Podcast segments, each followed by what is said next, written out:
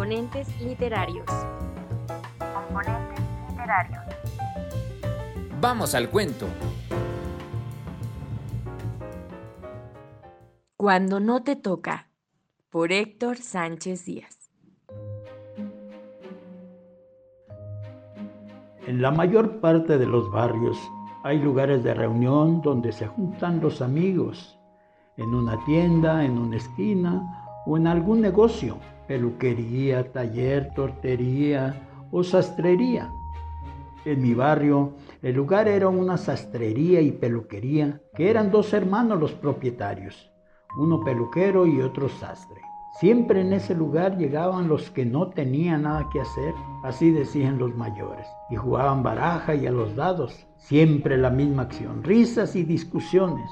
Si llegaba un cliente a solicitar alguno de los servicios de los propietarios, tenían que esperar hasta que terminara la partida, por lo que muchas veces los clientes desesperados por la mala atención optaban por retirarse para volver después o nunca. Para los propietarios el juego de azar era más importante, según decían los amigos que hacían trampa en los juegos, pero así seguían yendo a jugar con ellos. En una ocasión que estaban en plena jugada, llegó una persona a la peluquería y sastrería. Nadie reparó en ella y nada más respondieron al saludo mecánicamente sin voltear a verlo. El visitante llegó cansado, se sentó en una de las escasas sillas tejidas con plástico comunes en los lugares en donde hace calor y también son típicas en las playas. Todos seguían jugando y el señor sentado en una de esas sillas destartaladas observaba al grupo de tabures concentrados en no perder o ganar, que era lo más importante. Miraba las sillas y miraba el interior de un costal de manta que llevaba. La jugada terminó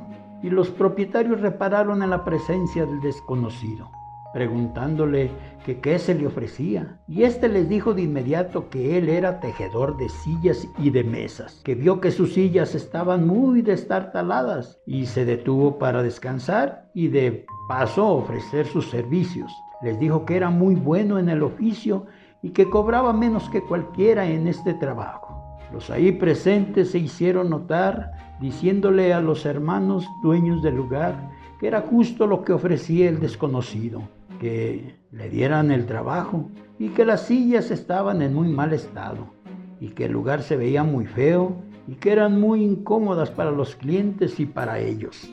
Los dueños accedieron poniéndose de acuerdo en el cobro y el señor les pidió un vaso de agua. Se dispuso a trabajar, vaciando su costal de manta con tiras de plástico en el piso para poder maniobrar bien los colores que llevarían las destartaladas sillas. Algunos de los presentes se retiraron y otros se quedaron a ver cómo trabajaba el tejedor y comenzar la plática y confesar al desconocido que cómo se llamaba, de dónde era o de dónde venía que si siempre se había dedicado al oficio, que si era casado, que si tenía hijos, que si le salía para comer. Todo le preguntaban mientras el tejedor trabajaba. Salieron de ahí muchos temas de conversación y uno de ellos fue el que el tejedor puso mucho énfasis. Les dijo que en una de las nuevas colonias que estaban construyendo en la ciudad, trabajó de velador, que el ingeniero que lo contrató era muy estricto y muy corajudo que de la nada maltrataba a los albañiles y a todo su personal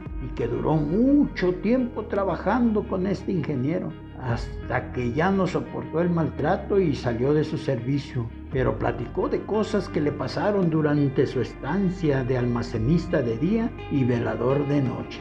En una ocasión, él estaba en la construcción en el turno de velador, se preparaba para hacer su cena y hacer sus rondines a pesar de tener un perro que lo acompañaba y lo alertaba de algún peligro o intruso, siempre hacía sus recorridos por todos los rincones de la construcción. Ya había puesto la fogata y la ollita de peltre con café. En cuanto empezó a hervir, se dispuso a llenar su pocillo y en un momento el perro se alebrestó y no corría, sino que solo ladraba indicando una dirección. Prendió su lámpara de mano y alumbró a donde le indicaba el perro, descubriendo que venía lentamente un señor de avanzada edad, muy despacio. El señor gritó saludando, ¡Buena noche! Y el velador contestó, Buena noche. ¿Qué quiere? ¿Qué busca? Y el Señor siguió avanzando hacia él y él se incomodó. Le dijo que no debía estar ahí porque era propiedad privada y que él era el velador, que se retirara o le iba a soltar un plomazo. El velador cargaba una pistola calibre 38 que el ingeniero le dio para cuidar el lugar. El señor le dijo que no era un hombre de mal, que solo buscaba dónde descansar, que se le había hecho tarde en Colima y que él era de un pueblito de Jalisco límite con Colima llamado Tonila que vino a arreglar unos asuntos, pero se le hizo tarde y ya no había camión hasta otro día temprano. Le pidió le diera chance de descansar en algún rinconcito, que otro día se iba temprano, que no se preocupara, que él era un hombre de bien, que era honrado.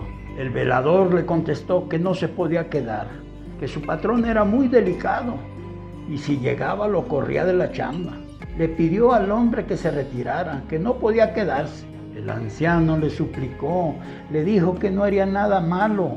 El velador se conmovió y le dijo que iba a correr el riesgo. Lo dejaría descansar con la promesa de que no hiciera una trastada. Y terminó por invitarle un jarro de café con una pieza de pan que tenía para su cena.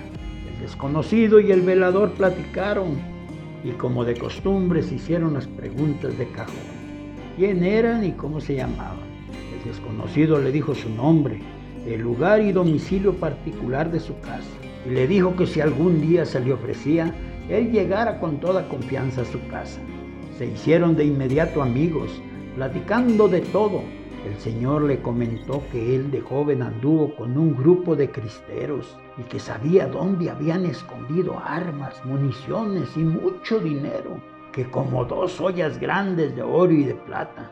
Le describió el lugar exacto donde lo escondieron, que era cerca de un pueblo que se llamaba San Marcos, que allí estaba, que fuera por él, que él ya no podía por estar muy viejo, pero que por el favor de dejarlo descansar, le revelaba el secreto del escondite y le insistió que fuera.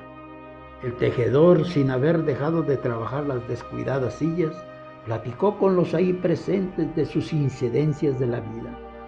Pero esta última historia los dejó impactados y pensando en el tesoro escondido, sin antes no decirles que fueran ellos a buscarlo, porque a él no le interesaba.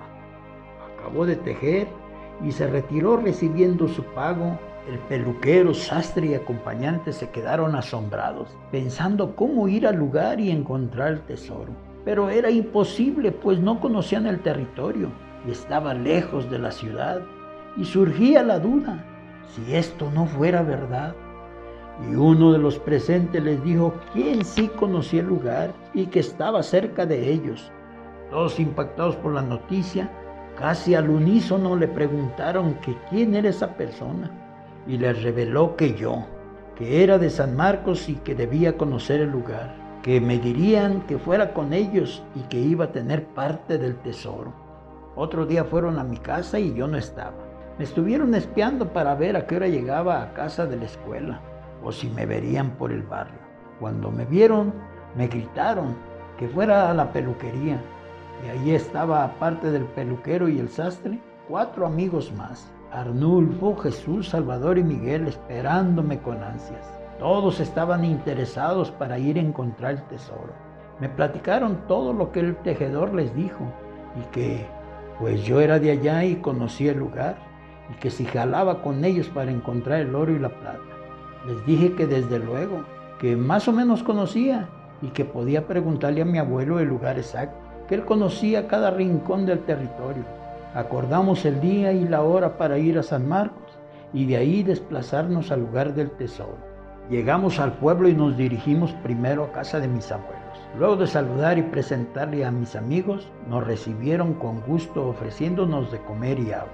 De inmediato le conté a mi abuelo el objeto de nuestra visita y que quería preguntarle por el lugar, cómo llegar y qué camino tomar. Mi abuelo le dio risa por nuestro propósito pero no se negó a darme los pormenores del camino de, de cada lugar. Ya eran como las 3 de la tarde y nos dijo que ya debíamos irnos porque nos iba a agarrar la noche. Nosotros llevábamos herramientas, casas de campaña para acampar, latas de atún, galletas y café para el viaje. Nos despedimos agradeciendo la ayuda y salimos rumbo a la huizachera y ahí para adelante, tal como mi abuelo me dijo. Íbamos pasando todo lo que él me indicó, pues yo era el guía y por fin, después de caminar alrededor de tres horas y media, llegamos al lugar. De inmediato exploramos todos quedamos asombrados por la descripción exacta de lo que contó el tejedor de sillas. A cinco metros de donde dejamos lo que llevábamos estaba la cueva y la señal de la cruz incrustada en la piedra que le dijo el anciano al tejedor. Estábamos emocionados y eran las seis de la tarde y dentro de las barrancas oscurece muy temprano. No llega el sol y comenzó la discusión. Unos querían de luego escarbar en la cueva y otros nos opusimos argumentando que ya estaba oscuro y que otro día con calma lo haríamos. Ganamos por votación los que queríamos que otro día. De los que querían que ya se hiciera la excavación, uno de ellos trabajaba en el ferrocarril y llevaba luces de bengala y dinamita para derribar el paredón si era necesario pero como ganamos los que se hiciera hasta otro día, se calmó la discusión.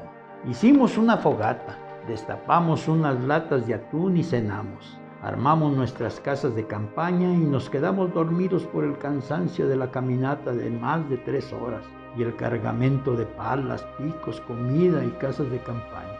No había pasado ni tres horas de acostados cuando uno de los compañeros nos despertó porque a su hermano Arnulfo le dio un dolor y que se sentía muy grave. Nos espantamos por los gritos de dolor de Arnulfo. No sabíamos qué hacer, si quedarnos ahí hasta otro día o regresarnos con el peligro de la noche.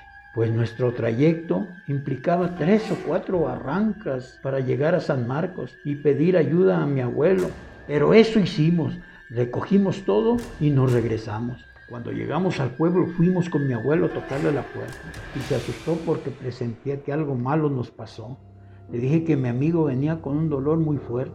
Él me dijo que para que lo atendieran bien, solo en Colima, y que ya no había transporte. Pero se le ocurrió ir con un señor que tenía una camioneta que utilizaba como transporte en el pueblo, pero que tenía un chofer que lo manejaba. Fuimos y con gusto nos dijo que la utilizáramos pero que fuéramos para ver si el chofer quería a esa hora manejar y hacer el viaje a Colima.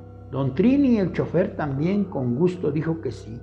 Nos fuimos a Colima de inmediato y ahí se hospitalizó Arnulfo, que más tarde lo trasladaron a Guadalajara porque era grave su enfermedad. Ahí se terminó la aventura de encontrar el tesoro. Después platicamos los incidentes del viaje con los del barrio casi todos coincidían pronunciando la frase.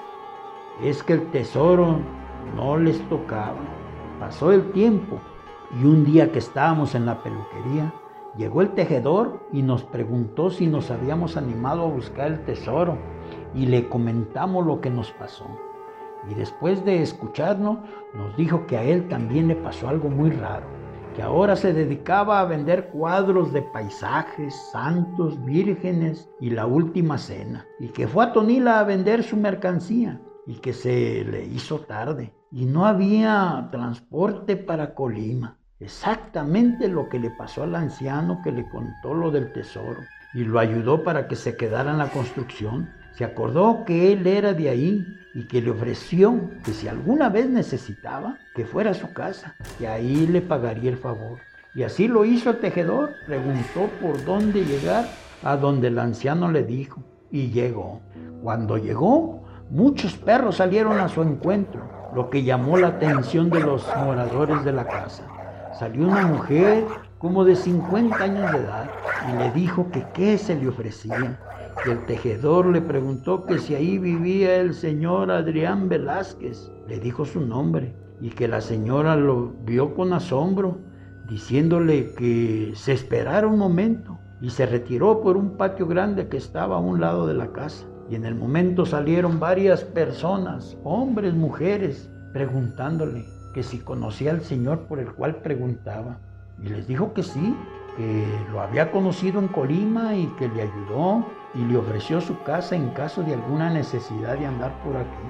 Le ofrecieron pasar a la casa y cuando entró, de inmediato vio un retrato que colgaba en la pared y les dijo que ese era el Señor que lo invitó. Todos se miraron unos a otros admirados y asombrados. Le dijeron que él era su papá, pero que tenía muchos años de muerto, que lo habían encontrado tirado en Colima donde ahora están haciendo unas colonias. Me quedé petrificado esa noche. Ahí me quedé. Me ofrecieron de cenar y no pude comer. Me ofrecieron una cama y no pude dormir. Otro día agradecí su alojamiento y salí corriendo a la parada del camión y hasta la fecha que yo no voy a cobrar los abonos de los cuadros que vendí. Ya no vuelvo a Tonila ni por mi dinero.